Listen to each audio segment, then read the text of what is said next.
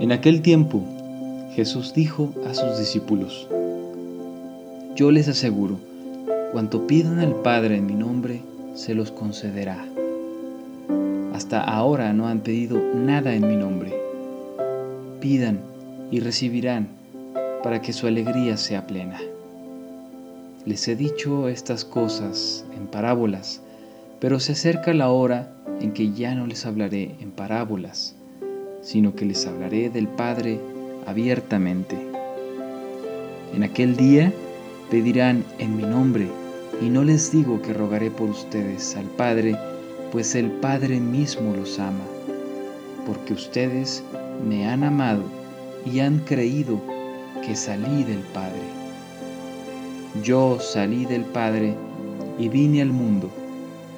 Ahora dejo el mundo y vuelvo al Padre.